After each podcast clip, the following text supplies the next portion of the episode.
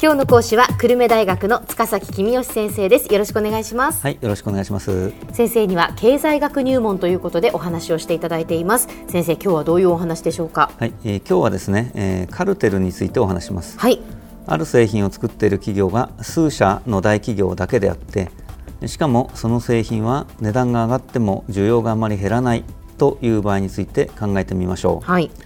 数社が話し合って、えー、生産量を減らして値段を釣り上げることでみんなの利益が膨らみますよね、うん、こういう話し合いのことをカルテルと呼びます、はい、えー、数社があ全部大きな利益を得られる素晴らしい手段なんですけれども、うん、実際にはあまりうまくいかない場合が多いようですね。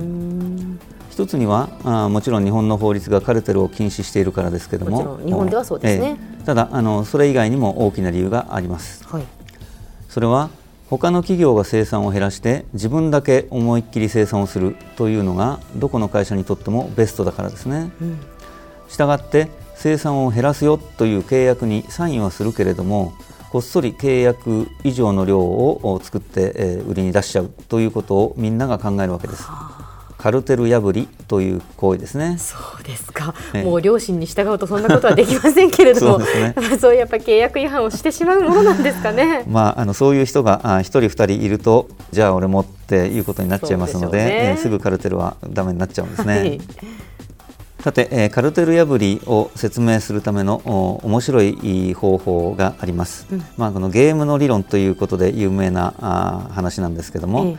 囚人のジレンマというお話があるので、はい、えー、ちょっとカルテルと関係なさそうに聞こえますがあ聞いててください、はい、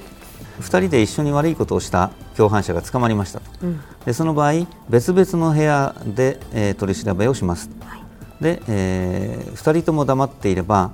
2人とも懲役1年の小さな罪でしか問われません、うん、で2人とも自供すると2人とも重い罪、まあ、懲役5年ずつになりますよと。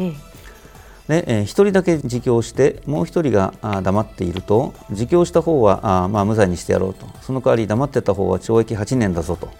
そういうケースを考えてみましょう。さて私が共犯者の1人だったらどうすると思いますか？うん。えー、っと私は仲間が自白したか黙っているかはわからないんですね。えあの別々の部屋で別々、ね、取り調べしてますから、相手が、仲間があ自白したかどうかわかんないですよ。わかんないんですね。えー、さあ相手が黙ってたかどうかわかりませんけれども、えー、それでも私は一生懸命考えます。はい。まずあいつが黙っていたと仮定しよう。うん、その場合俺はどうしたらいいんだろうか、うん、ということを考えてみましょう。はい。私が自白をすれば私は無罪方面ですけれども私が黙っていると2人とも黙っているということで懲役1年になりますよね。ええ、ということは私は自白したが得ですよね。そうですねさあじゃあ今度あいつが自白したとしたら俺はどうすべきだろうということを考えてみましょう。はい、相手が自白したとしたら私が自白をすれば2人とも自白ですから2人とも懲役5年ですよね。うんでも私が黙っていると相手が無罪方面で私だけ懲役8年になっちゃいますよね。うん、ということはこの場合も私は自白したお得ですよね。そうか相手が黙っていても、はい、相手が自白した場合でも、はい、私は自白した方が得なんですね。そうなんですよ。ですからあのさっきの質問が実は相手が自白したかどうかわからないんですか？と聞かれましたけど、ええ、どっちにしろ私は自白した方が得なので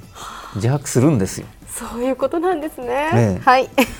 ところが相手も全く同じことを考えて自白するはずですよね。うん。そうなると2人とも自白して2人とも懲役5年を食らうことになります。なるほど。2人が協力すれば2人とも黙っていて2人とも懲役1年で済んだのに、うん、協力しなかったから2人とも懲役5年を食らってしまったわけですね。はい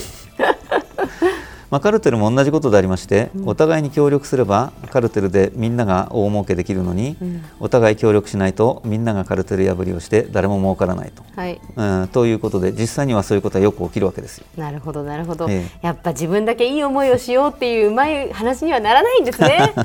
その通りですね。でも実はそこには一つ大きな問題があって、ええ、先ほど私がお話しした囚人のジレンマの話ですけども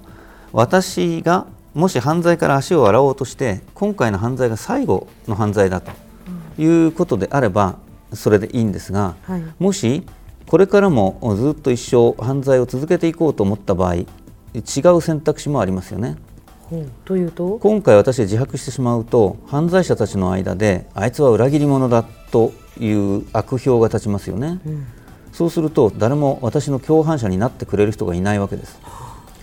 で一方で黙っていればあいつは仲間を裏切らないという評判が立ちますから、うん、そうすると次の犯罪を試みるときには仲間を裏裏切らない者同士でペアを組むことができる。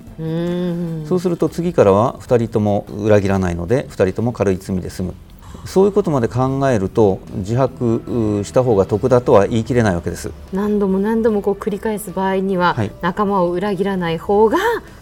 得をするっていうことになるんですね、場合もあるということですね。さてカルテルはあ法律違反ですし裏切りも起きやすいのでなかなか難しいのですが、うん、カルテルではなくてある程度の効果があってしかも法律違反でもなくて自分一人でできるということが実はあるんです。それは誰かが値下げをしたら俺も値下げをするぞと宣言をすることです、はい、私がそういう宣言をしたとしましょう私の同業者たちは値下げをするでしょうか？私の同業者としては自分が値下げをすると塚崎も値下げをするに違いない、うん、それじゃああ儲かんないから自分は値下げをするのをやめようと思ってくれるはずですよね。そうですね。そうすると私がそういう宣言をしたことによって私の同業者も値下げをしなくなる、うん、ということでお互いに利益になるということですよね。安売店の広告で他社が我が社より安ければその値段まで我が社も値引きしますよという宣伝を見たことありますか？あります、ええ、あれはお客さんに向かってうちの店が一番安いんだよという宣伝をしているわけですけれどもそれと同時にライバルに向かって値下げすると損だぞというメッセージを送っているのかもしれませんね。なるほど。では先生今日のまとめをお願いします。はい、カルテルは維持をするのが大変ですカルテルのメンバーは相手を裏切ることで自分が利益が得られるという立場にあるからです。しかしお互いが同じことを考えるとカルテルは崩壊し両方が損をします。今日の講師は久留米大学の塚崎君吉先生でした。どうもありがとうございました。はいありがとうございました